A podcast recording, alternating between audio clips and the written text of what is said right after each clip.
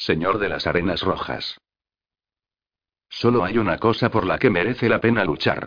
Él lo sabe, mientras su padre languidece en la ignorancia de su falsa virtud, mientras sus hermanos juegan a dioses en un universo sin dioses, mientras los débiles sin corazón proclaman ser sus hijos y trazan la senda del cobarde sobre el camino del guerrero. Pero él sabe, incluso si nadie le escucha o le entiende, que solo hay una cosa por la que merece la pena luchar. Corona la cima de la barricada con las hachas aullando en sus manos. La ciudad muerta envía una y otra vez a sus mejores contra él, pero una y otra vez los mejores de la ciudad muerta caen gritando en pedazos cortados de carne y ceramita. Algunos llevan los colores de sus hermanos. El regio púrpura del acicalado Fulgrim, o los tonos pálidos y apagados del cadavérico Mortavión. Cargan, soñando con la gloria y mueren sin conocer otra cosa que el dolor y la vergüenza. Algunos llevan el sucio blanco de sus propios hijos. Mueren como el resto. Derraman la misma sangre y gritan los mismos juramentos. Apestan igual cuando abre sus cuerpos en canal y sus órganos quedan desnudos, expuestos al aire helado. Destellos de visiones le asaltan en la tormenta de espadas. Un nombre grabado sobre una armadura blanca le parece familiar durante el lapso de un latido de corazón, o el ángulo de un hacha le recuerda otra lucha, de vuelta a la época en la que el ardiente sol golpeaba inclemente sobre la arena roja. Mata a cada guerrero que se alza ante él y persigue al que es lo bastante sabio como para retirarse. Al primero le parte con golpes individuales de sus agotadas hachas. Al último le da caza abalanzándose sobre él, del mismo modo con el que las bestias de la arena cazaban antaño a hombres y mujeres hambrientos. La gloria. La gloria es para aquellos demasiado débiles para encontrar la fuerza interior, parásitos vacíos que se alimentan del reconocimiento de hombres aún menores. La gloria es para los cobardes, demasiado temerosos de dejar que su nombre muera. Ahora está sobre sus cuerpos, marcando con sus pisadas las corazas mientras añade más a su número. Un monumento a la futilidad se alza a sus pies. Cada muerte significa que tiene que subir más alto para encontrar carne fresca. El martilleo del fuego enemigo sigue golpeándole la espalda y los hombros con patadas bestiales. Una irritación, nada más. Apenas una distracción. Esta batalla estaba ganada en el momento en el que puso un pie en la ciudad muerta. Entierra un hacha en el pecho de otro de sus hijos, pero siente cómo se desliza de sus dedos empapados en sangre cuando el guerrero se desploma. La cadena de sujeción en su muñeca se estira tensa, evitando el robo del arma, pero ve lo que están intentando hacer.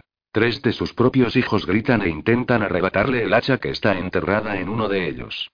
El último sacrificio de un guerrero, entregando su vida por la oportunidad de desarmarlo. Su fuerza combinada arrastra su brazo, volviendo su aliento jadeante en un loco grudido. No se echa hacia atrás y resiste. Se arroja sobre ellos, quebrando su armadura con los pies, con los puños, con sus dientes de metal oscuro. Su astuto sacrificio no les concede nada excepto la muerte a golpes en lugar de los dientes chirriantes de una chasierra. Sus cuerpos se añaden al monumento de cadáveres. Ahora cada movimiento es doloroso. Cada aliento proviene de pulmones desgarrados, a través de labios ensangrentados. Aún hay tiempo, hay tiempo, hay tiempo. Puede ganar esta guerra sin las armas de sus hermanos. La conquista. ¿Qué tirano soñó primero con la conquista y disfrazó una opresión violenta en términos de virtud? ¿Por qué la imposición de una voluntad sobre otra envilece a los hombres más que otro pecado? Por más de 200 años, el emperador ha exigido que la galaxia se doblegase a sus designios al coste de 10.000 culturas que vivían libres sin necesidad de tiranía. Ahora, Horus exige que las naciones estelares de este quebrado imperio bailen a su ritmo. Billones mueren por la conquista, por la supremacía de estas dos vanas criaturas que no son más que orgullo moldeado en las formas de hombres. No existe virtud en luchar por la conquista. Nada es más indigno y vacío que obliterar la libertad por el beneficio de más tierra, más moneda, más voces cantando tu nombre en himnos sagrados. La conquista tiene tan poco sentido como la gloria. Peor aún, es más vil en su egoísmo. Ambas son triunfos solo en la cruzada de un necio. No. Ni gloria, ni conquista. Sigue el rastro de sangre hasta su presa. El guerrero se encorva sobre sí mismo con su espalda apoyada en el muro, sus muslos envueltos en ceramita están decorados con una desordenada cascada de entrañas. La sangre marca su rostro. La sangre lo marca todo en este mundo, pero el rostro del centurión es un reflejo de la batalla. La mitad de sus rasgos ya no existen más allá del hueso quebrado y desnudo, desgarrados por el hacha del primarca. El ojo que le queda al oficial se entrecierra por la concentración sobrenatural necesaria para seguir con vida sin gritar, cuando tus intestinos han sido arrancados de tu cuerpo. No debía estar vivo, pero aún así, ahí está, alzando un volter. Angron sonríe ante el hermoso desafío del hombre y aparta el arma con un golpe del lado plano de su hacha que aún viva. No, dice brutalmente. Este guerrero y sus hermanos han luchado bien y su padre tiene cuidado de no humillarles en estos últimos momentos. Sus otros hijos, los que le son leales, están cantando su nombre, gritándolo entre las ruinas. Cantan el nombre que los esclavistas le dieron cuando era el señor de las arenas rojas. Angrón. Angrón. Angrón. No sabe qué nombre habría pretendido darle el emperador. Nunca se preocupó demasiado por preguntar y ahora la oportunidad de hacerlo le ha sido negada para siempre. Señor, dice el moribundo centurión.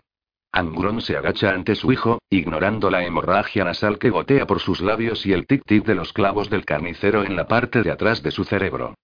Estoy aquí, Kauragar. El devorador de mundos exhala una temblorosa bocanada de aire, seguro de que es una de las últimas. El ojo que le queda busca el rostro de su primarca. Esa herida en vuestra garganta, las palabras de Kauragar parten con burbujas de sangre y saliva entre sus labios. Esa fue mía. Angrón toca su propio cuello. Nota los dedos húmedos y sonríe por primera vez en semanas. Has luchado bien. Los tonos bajos del primarca son como las ondas de un movimiento tectónico. Todos lo hicisteis. No lo bastante bien. El centurión descubre los dientes oscurecidos por la sangre en el rictus de una sonrisa amarga. Decidme, padre. ¿Por qué alzarse con el architraidor? La sonrisa de Angrón se desvanece, borrada por la ignorancia de su hijo. Ninguno de ellos ha entendido jamás. Siempre estuvieron convencidos de había sido honrado al serle entregada una legión, pero lo cierto es que la vida que él escogió le fue arrebatada el día que el imperio le separó de sus verdaderos hermanos y hermanas. No estoy con Horus, Angrón exhala entre dientes la confesión.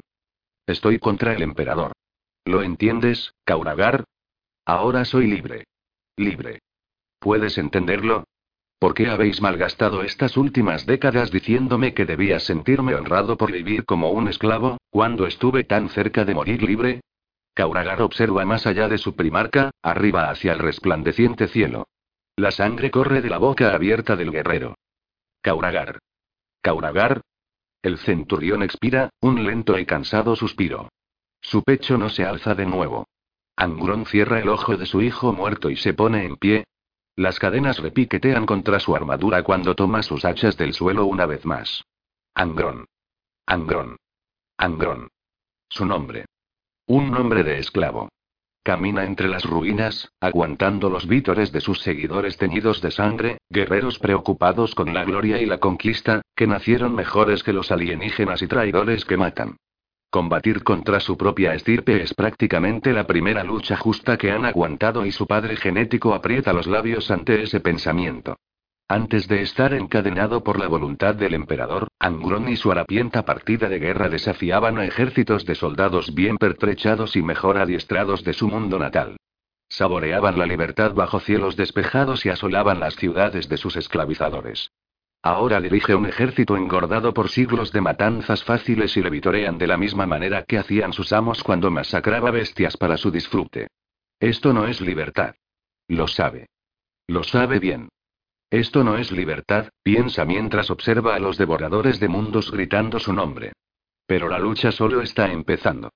Cuando el emperador muera bajo sus hachas, cuando su pensamiento final sea que la Gran Cruzada fue una empresa de patética futilidad y cuando su última imagen sea la sonrisa de hierro de Angrón y entonces el Señor de la Humanidad descubrirá lo que Angrón ha sabido desde la primera vez que sostuvo una espada. La libertad es lo único por lo que merece la pena luchar. Por eso los tiranos siempre caen. Fin.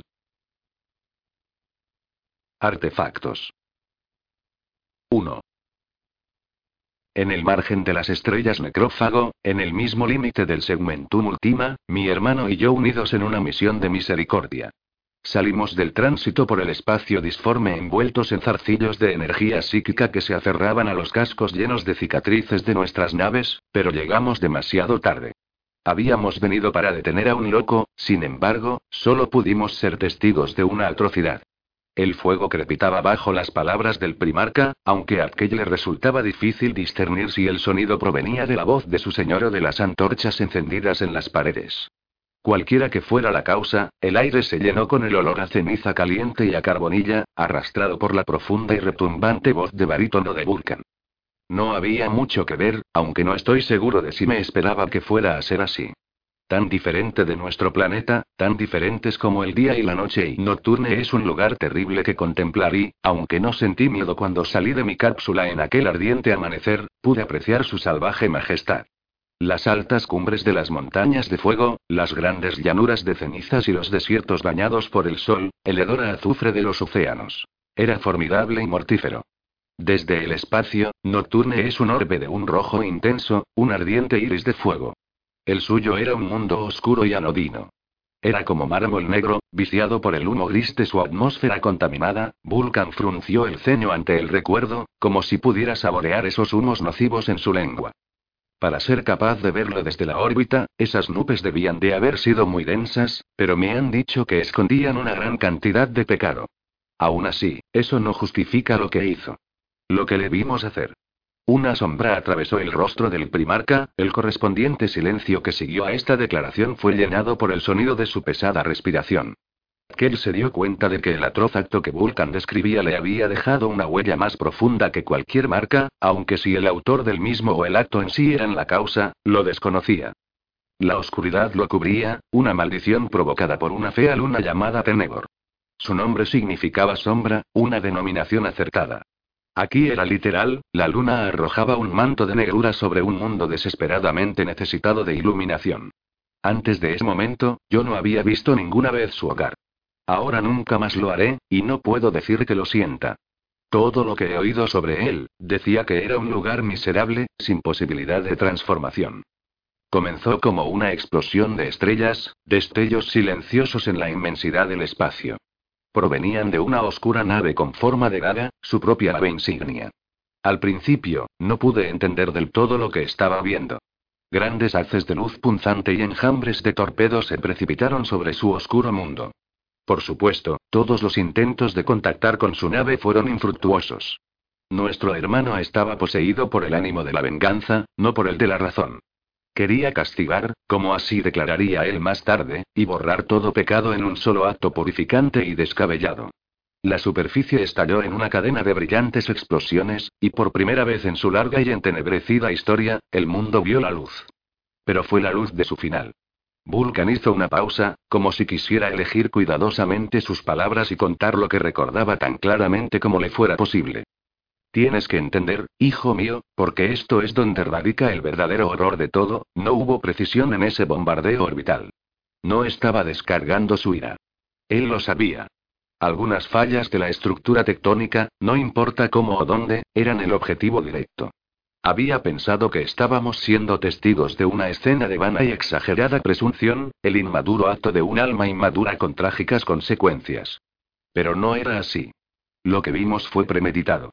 Entonces habían sido el autor y su obra lo que habían dejado tan inquieto al primarca. Él no podía imaginar tener que aceptar la realidad de aquello. Vulcan continuó. Las grietas dividieron la corteza exterior a lo largo de las líneas de falla, luego se extendieron como una telaraña en todas las direcciones. El fuego colonizó el paisaje, virulento como la peste, hasta que toda la superficie del mundo estuvo quemada. Entonces todo acabó. En una explosión cataclísmica, su luna y cada cuerpo celeste menos relevante al alcance alta devastación, desaparecieron. Bajando la cabeza, Vulcan se tomó un momento para recuperar la compostura. Cuando levantó la vista de nuevo sus ojos brillaban como el fuego que acababa de describir, dejando patente la ira que sentía hacia su hermano por desatar el genocidio planetario. Una lluvia de escombros cayó contra nosotros, anulando los escudos y golpeando contra el blindaje de nuestras naves. Nos quedamos a merced de las ondas de choque que emanaron de la detonación, aunque el daño causado más grave iba más allá de abolladuras y arañazos en los cascos de las naves. La inmensa erupción de calor se desvaneció dejando una estela de polvo y roca a la deriva. Reinó el silencio por un tiempo, hasta que Horus venció nuestro sentido colectivo de incredulidad y nos proporcionó determinación. Estaba indignado por lo que nuestro hermano había hecho y también estaba decidido a atraparle. Me lancé en su persecución a su lado, sin saber que Horus había encargado a otro primarca deslizarse alrededor sin ser detectado. Entre nosotros tres, bloqueamos el mundo del asesino con nuestras naves. No había escape posible. Pensé que Horus abriría fuego y lo mataría por lo que había hecho, pero en realidad estaba decidido a redimirlo. Me pregunto si hubiera habido uno de nosotros que hubiera hecho eso a Horus después, ¿habrían tomado ahora los acontecimientos un curso diferente? Una vez más, Vulcan hizo una pausa en su locución, como si estuviera imaginando una realidad en donde eso hubiera sido cierto, Horus el hijo leal en lugar del rebelde. Ahora ya no importa. Nostramo murió entonces, y aunque ninguno de nosotros se dio cuenta en esos momentos, también lo hizo cualquier posibilidad de redención de Curce. Todo comenzó con él. Creo que probablemente terminará también de esa manera. Kelly observaba atentamente a su primarca, asegurándose de no hablar hasta que Vulcan hubiera terminado.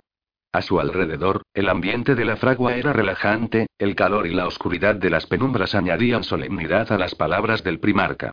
Corría una ligera brisa impregnada con la ceniza y el olor del metal caliente, momentáneamente, el sonido de golpes de martillo contra el yunque se detuvo. El herrero de la forja había hecho una pausa en su trabajo. No puedo imaginar lo que debe de haber pasado por su mente, mi señor. He sido testigo de destrucciones de tal magnitud con anterioridad, pero volver las armas contra su propio mundo con el expreso propósito de destruirlo y nos encontramos apartados generacionalmente de nuestros padres genéticos, pero al menos puedo entender sus motivaciones. ¿Pero no en esto? Preguntó Vulcan. ¿No en el cometido que te he pedido? Cumpliré con mi deber, mi primarca, respondió Tkell un poco a la defensiva, como si no quisiera que Vulcan pensara que él era un mal hijo. Pero no entiendes la razón. No. No en esto, confesó Tkell. Vulcan se recostó en su asiento. Era un sencillo bloque de piedra, tallada en la falda de la montaña, adaptado a la forma del primarca por el desgaste producido por las muchas horas que había pasado sentado y trabajando duro en los artefactos que obró con la destreza proporcionada por el emperador. Un ejemplar particularmente magnífico, ya terminado, descansaba en su mesa de trabajo. El martillo era una verdadera obra de arte, y Tkell encontró sus propias obras empequeñecidas por la belleza del arma. Vulcan le vio admirándola. ¿Sabes por qué mi padre hizo a todos sus hijos diferentes? Preguntó. Tkell negó con la cabeza. Su blindaje zumbó y crujió en solidaridad.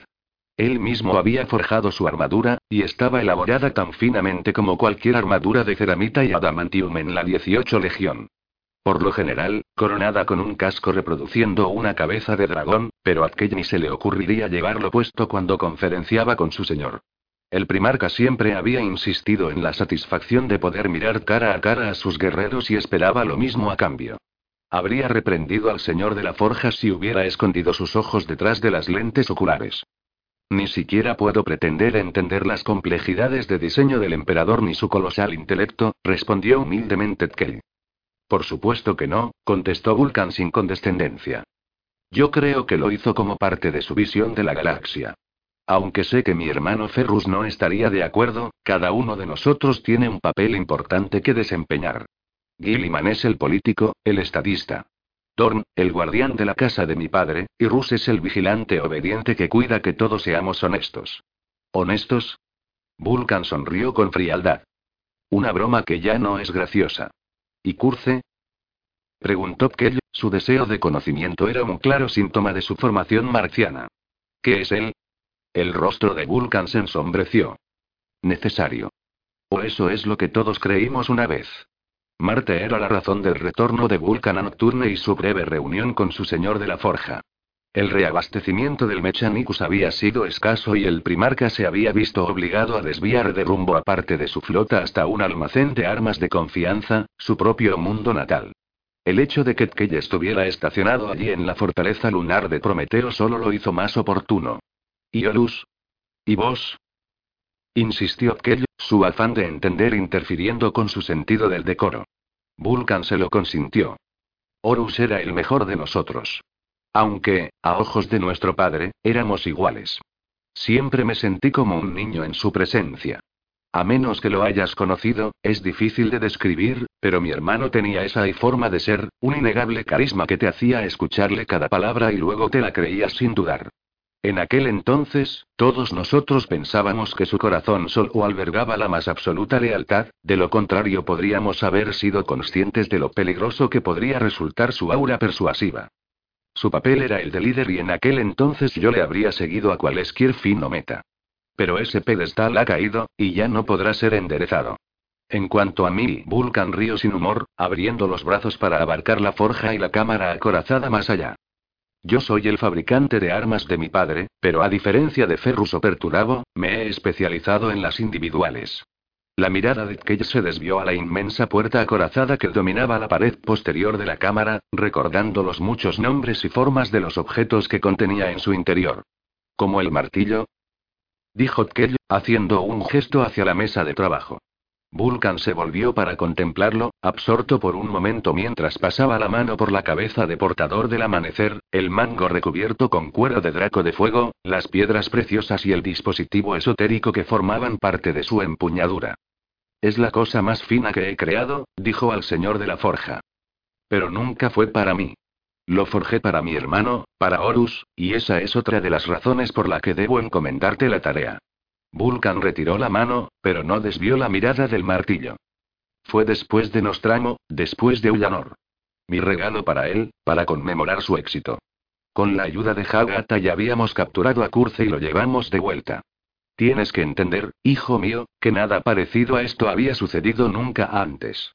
Para un primarca actuar de la forma en la que lo hizo Curce, hacerlo él que había hecho, y el primarca sacudió la cabeza. Era inconcebible. Sin embargo, mi hermano tenía una solución. Tos. Le reharemos, dijo Horus con orgullo y con bastante entusiasmo y vigor para sacar al señor de los dracos de sus cavilaciones. Horus se veía deslumbrante en su armadura, una cubierta muscular de marfil claro y negro azabache. Era una obra tan fina que incluso el gran forjador tuvo que admitir que tenía envidia de ella. Él y Vulcan estaban solos en las dependencias de Horus a bordo del espíritu vengativo, sentados en un abierto silencio cuando el primarca de los lobos lunares habló. Compartían una copa juntos, un caldo embriagador natural de Ctonía del cual Vulcan no sabía su nombre, pero apreciaba su calor y su fuerza. Él removía la copa, mirando el pequeño remolino que eso provocaba, como si la respuesta que buscaba pudiera estar esperándolo en algún lugar dentro de sus profundidades. Vulcan levantó la vista, sus ojos brillando como siempre lo hacían en los oscuros confines de las cámaras privadas de Horus. Dime cómo, hermano, porque nadie lo desea tanto como yo. Podemos rehabilitar a nuestro hermano. En un principio ni siquiera la retórica de Horus parecía poder influirle y Vulcan parecía más distante que nunca, oculto por las sombras. Los alojamientos principales del primarca eran funcionales, pero bien equipados, incluso opulentos.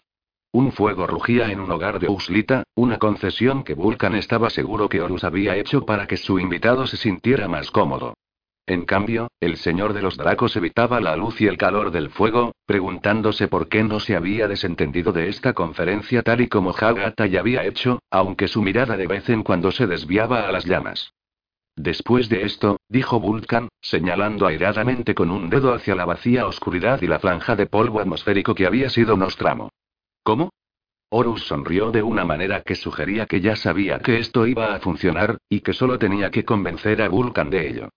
Cada uno de nosotros le acogerá bajo nuestra ala, reeducándole, hizo un gesto con las manos, imitando la siguiente parte. Moldeándole en el arma que tiene que ser, no la herramienta irregular que es en este momento. Vulcan frunció el ceño, pensando en el prisionero vestido de medianoche que retenían, dudando de la sagacidad de la sugerencia de su hermano. Piensa en ello así, dijo Horus con su inquebrantable optimismo. Tú eres un fabricante de armas, el fabricante de armas. Curce no es más que una cuchilla destemplada que requiere ser afilada. Rehazle, como si rehicieras una espada rota, Vulcan. Había tanta vitalidad en sus ojos cuando Horus expuso su argumento, su certeza del resurgimiento de su disco lo hermano llegaba a ser contagiosa. Yo le creí, dijo Vulcan, dejando atrás el pasado. Curce debía de ser separado de la mayor parte de su legión, con la esperanza de que, libre de la influencia maligna de Nostramo, pudiera cambiar. Yo lo acogería en primer lugar, a continuación, Dorni una vez que hubiera sanado. ¿Sanado? La expresión de Vulcan se entristeció. Sus ojos se encontraron con los del señor de la forja. Curce había intentado matar a Rogal. Kel maldijo entre dientes ante esta admisión. ¿Al pretoriano de Terra? No conozco a ningún otro. Para que el plan de Horus fuera efectivo, era vital que la relación entre Dorn y Curce fuera reparada. Pero después de Karaatan sabía que habíamos cometido un error. No sé con quién había planeado Horus ubicar a Curce después, pero no llegamos tan lejos. Las exigencias de la Gran Cruzada y su nueva posición como señor de la guerra, mantuvieron a Horus en una órbita distante. No pude asistir al triunfo en Ullanor, así que no lo había visto en persona desde Nostramo. Los años habían pasado sin mediar palabra entre nosotros, pero yo sabía que le debía importunar para hablar sobre ello. Yo había visto el interior del corazón de Curce. Era espantoso y estaba quebrado. Sentía lástima por mi hermano, odiaba sus actos, pero no a él, y temía lo que haría o en lo que se convertiría si se le permitía continuar. Horus y yo nos encontramos a través de una proyección litocástica. Yo ya había hablado con Dorn, que había regresado a Terra en ese momento, y éramos de la misma opinión. Ilusamente, pensé que Horus lo sería también. Su saludo inicial fue lo suficientemente cálido, aunque un poco más grave de lo que había sido en ocasiones anteriores. 3. Hermano Vulcan, ¿con qué asunto de gran importancia vienes a mí, que merezca mi atención y la interrupción de la cruzada de nuestro padre? El señor de la guerra permanecía situado entre varios guerreros en el puente de su buque insignia, un conjunto de sensores y augures se vislumbraban a lo largo de los bordes de la proyección. Llevaba una armadura diferente a la que portaba en su última reunión a bordo del espíritu vengativo, repintada en el verde mar intenso de su recién renombrada legión. Los hijos de Horus. Fue difícil pasar por alto su tono de condescendencia, dijo Vulcan Atkel. No tengo ninguna duda de que fue deliberado. Mis disculpas, hermano, por alejarte de tus deberes, pero creo que este asunto es lo suficientemente grave que debería llamar tu atención. Los ojos de Horus se agrandaron y Vulcan no pudo evitar la sensación de que su hermano se estaba burlando de él. ¿Debería? Bueno, entonces mejor háblame sobre ello, Vulcan, y así quizá pueda medir por mí mismo la gravedad del asunto. Había algo más que el tono del señor de la guerra que preocupaba a Vulcan, algo más profundo, implícito en lugar de ser expresado abiertamente. Aunque poco de la nave era discernible detrás de Horus en la proyección, había lo suficiente para sugerir que había sido cambiada. Marcas que no habían estado allí antes, símbolos extraños de los que Vulcan no conocía el significado ni su importancia, eran parcialmente visibles. Al principio, consideró que podrían ser sigilos de logias, ya que fue Horus quien había implantado esas tradiciones dentro de las legiones. Vulcan las había evitado, a pesar de las propuestas de su hermano, tales rituales de hermanamiento eran innecesarios al tener los dracos su propio credo prometeano. Pero lo que vio no le parecía del todo relacionado con la cultura de las logias. Había algo más, algo inescrutable y, era como si otro ser llevara la piel de mi hermano, explicó Vulcan. Pero incluso aquella piel, con todos sus atavíos habituales, era una versión más oscura de la que yo conocía. ¿Cree que ya había cambiado? Preguntó Kelly. Era más que eso. Le conté lo que había pasado en Karaatan, la obsesión de Curce y sus nihilistas tendencias suicidas. A pesar de la extraña actitud con la que le había encontrado, esperaba que Horus se horrorizara. Vulcan hizo una pausa, apretando con fuerza la mandíbula al recordar. Pero él se rió, dijo, frunciendo el ceño con incredulidad. Yo estaba enojado y confundido. No encuentro esto nada divertido, hermano, dijo Vulcan, preguntándose qué había pasado con el noble guerrero que una vez tanto había admirado. Hemos fracasado. La alegría de Horus se tornó de repente en seriedad. Al contrario. Has tenido éxito. No veo cómo.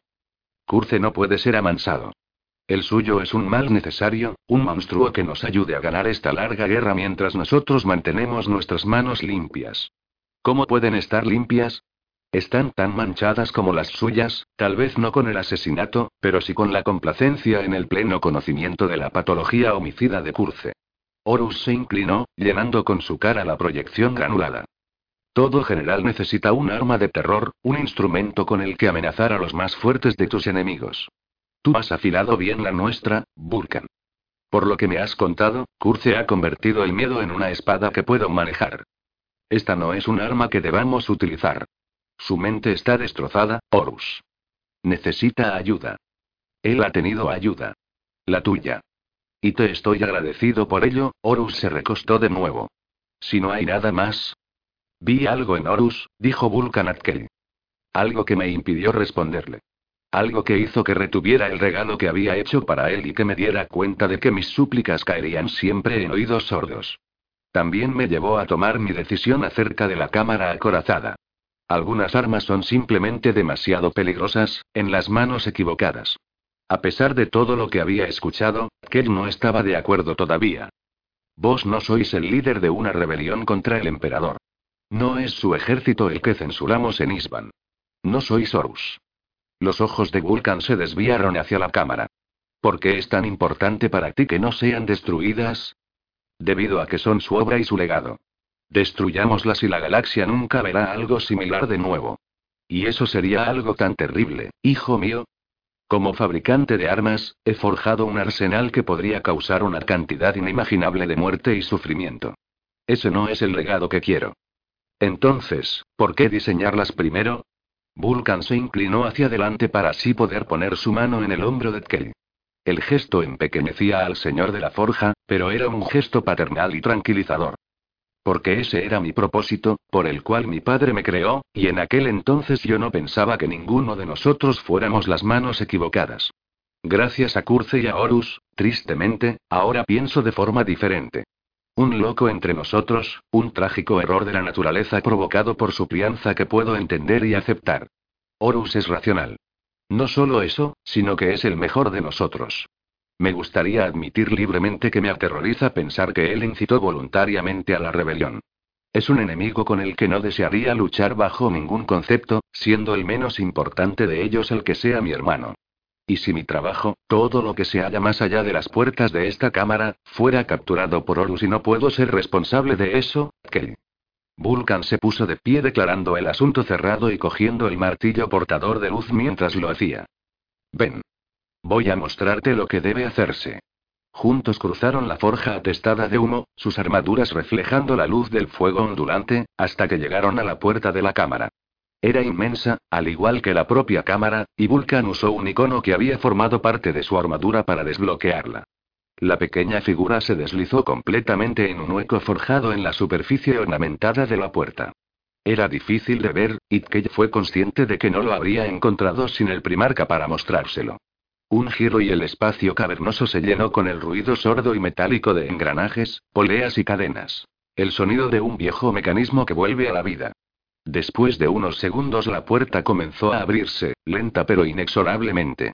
Se dividió en dos, cada mitad abriéndose hacia el exterior, hacia ellos y la forja. Cuando la abertura fue lo suficientemente ancha, Vulcan la atravesó y condujo a aquella la cámara tras él. Mientras atravesaba el esbelto portal, Kell se maravilló de lo gruesas que eran las puertas, del increíble ingenio aplicado en su construcción. A pesar de su ostensible función, eran tan bellas como cualquiera de las creaciones de Vulcan. Si Ferrus Manus hubiera hecho esas puertas serían cosas feas y frías. Impenetrables, seguro, pero en última instancia anodinas. Donde el señor del hierro era un herrero, Vulcan era un artesano, o eso creía que. Eres el primero y único de mis hijos en ver esta cámara, dijo Vulcan. A buen recaudo entre estos muros se encuentra cada uno de los artefactos que he forjado. Murmurando una voz de mando, Vulcan encendió los braseros alrededor de la estancia.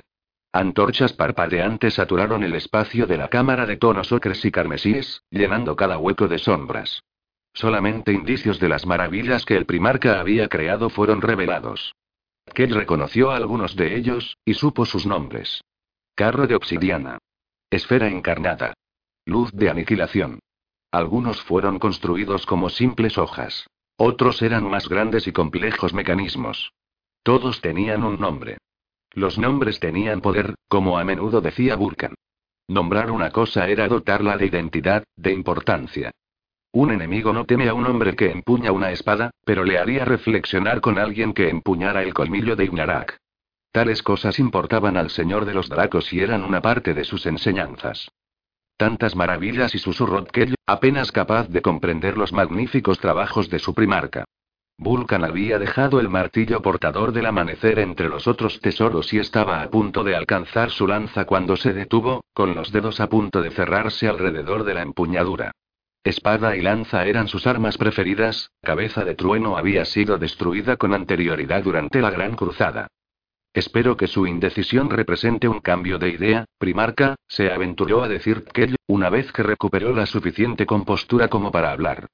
No es así. Los artefactos deben ser destruidos. Me veo obligado a acudir a Isban así que no puedo hacerlo yo mismo, razón por la cual debes hacerlo tú, Kell. Entonces, ¿qué es lo que está mal, primarca?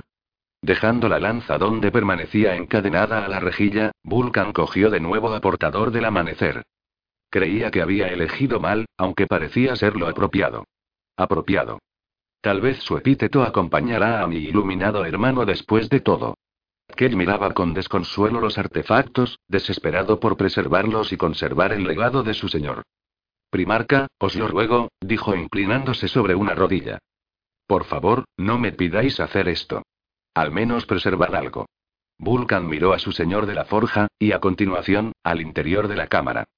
Hay armas aquí capaces de destruir mundos, hijo mío, y, o salvarlos de la destrucción, replicó Kate mirando a su señor. En las manos adecuadas.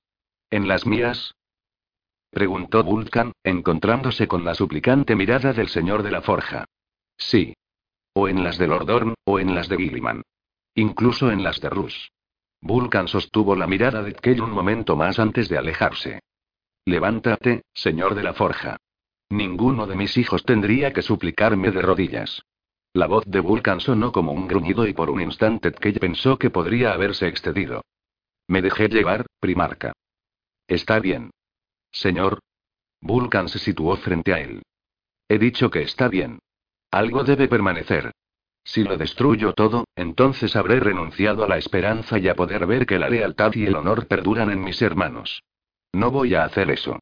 Kell se relajó visiblemente, el alivio provocado por las palabras de su primarca era evidente en su rostro. Tú permanecerás aquí, Kell.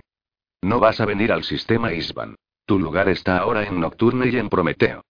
Pero, primarca y, no me desafíes una segunda vez, le advirtió Vulcan. No soy tan tolerante. Kelly inclinó la cabeza en señal de contrición. Te convertirás en padre de la forja y guardián de los artefactos en esta cámara. ¿Padre de la forja? Preguntó Kelly, frunciendo el ceño. ¿No soy ya tu señor de la forja, mi señor? Desde luego. Un legionario puede ser más de una cosa, Kelly. Te estoy confiando este deber, así como te he confiado la cámara. ¿Qué deber, primarca? Dígalo, y se hará. Actuar como custodio. Jurar que protegerás estos artefactos y si algo me ocurriera, asegurarte de que estén bien escondidos, lejos de aquellos que los buscarían para usarlos indebidamente. Saludó vehementemente. Lo juro, Lord Vulcan. Bien. Elige siete que perdurarán, y solo siete. Uno por cada una de nuestras ciudades santuario de Nocturne. Hay miles aquí, primarca. ¿Cómo podré ir? En efecto, los hay, dijo Vulcan, sujetando el martillo alrededor de su cintura y alcanzando su guantelete. El manto de quesarella colgaba sobre sus anchos hombros. Siete, padre de la forja, es lo que tu primarca decreta.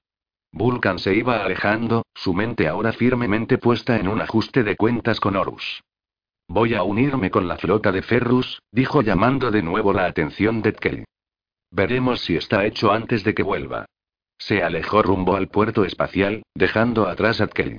El padre de la forja contempló el contenido de la cámara, tratando de sopesar la imposible tarea que tenía ante él.